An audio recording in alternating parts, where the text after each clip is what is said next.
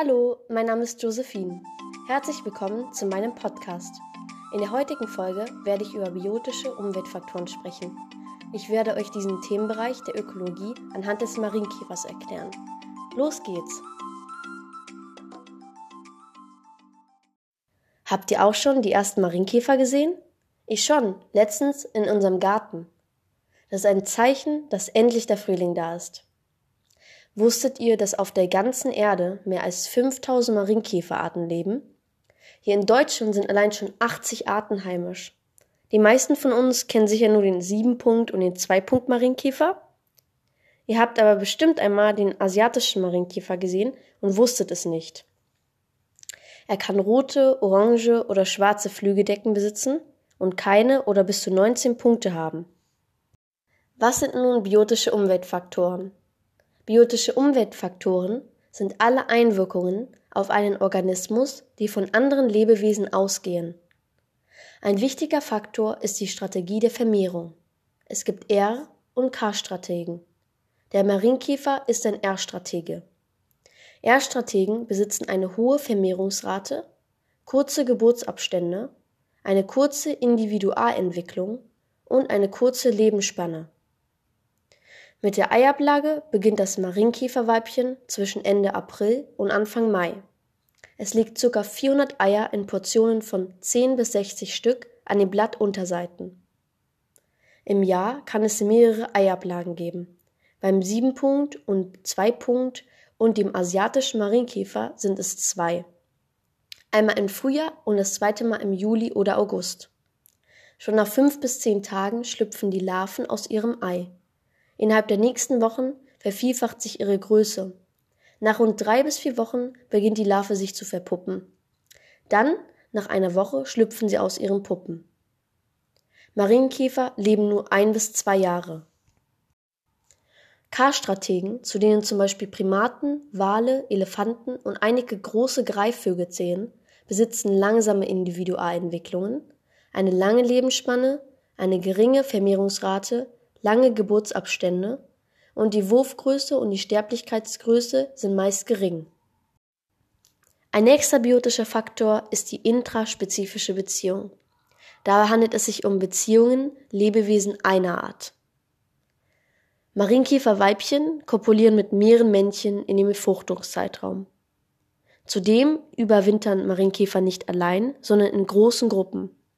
So können sie neben den Schutz vor der kalten Jahreszeit auch ihre Sexualpartner für den Frühling finden und so den Fortbestand der Art sichern.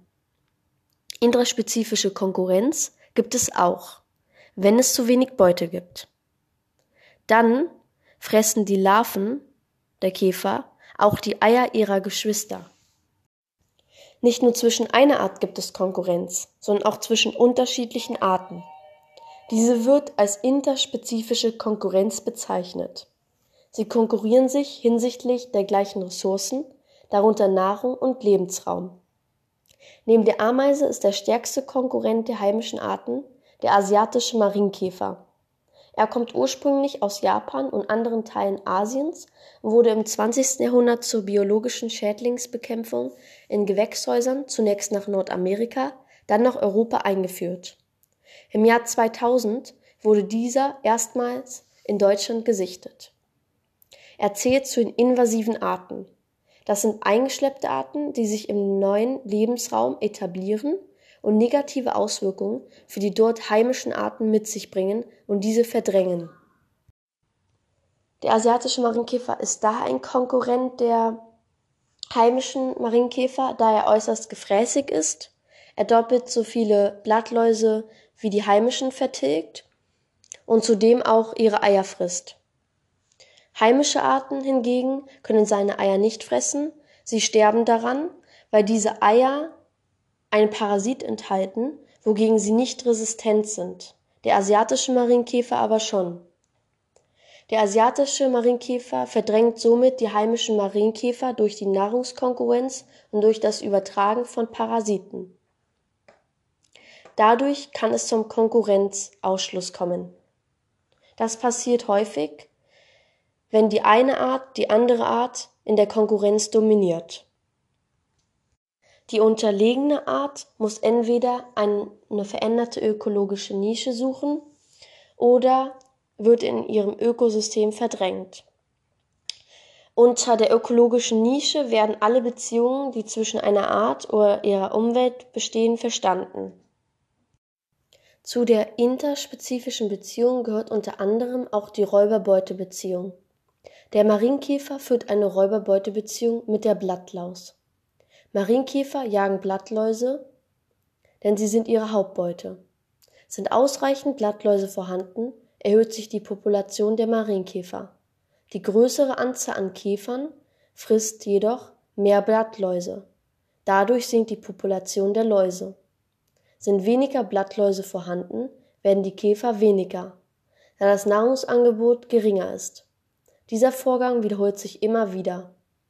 Die Räuber- und Beutepopulationen stehen also in einem Verhältnis der negativen Rückkopplung.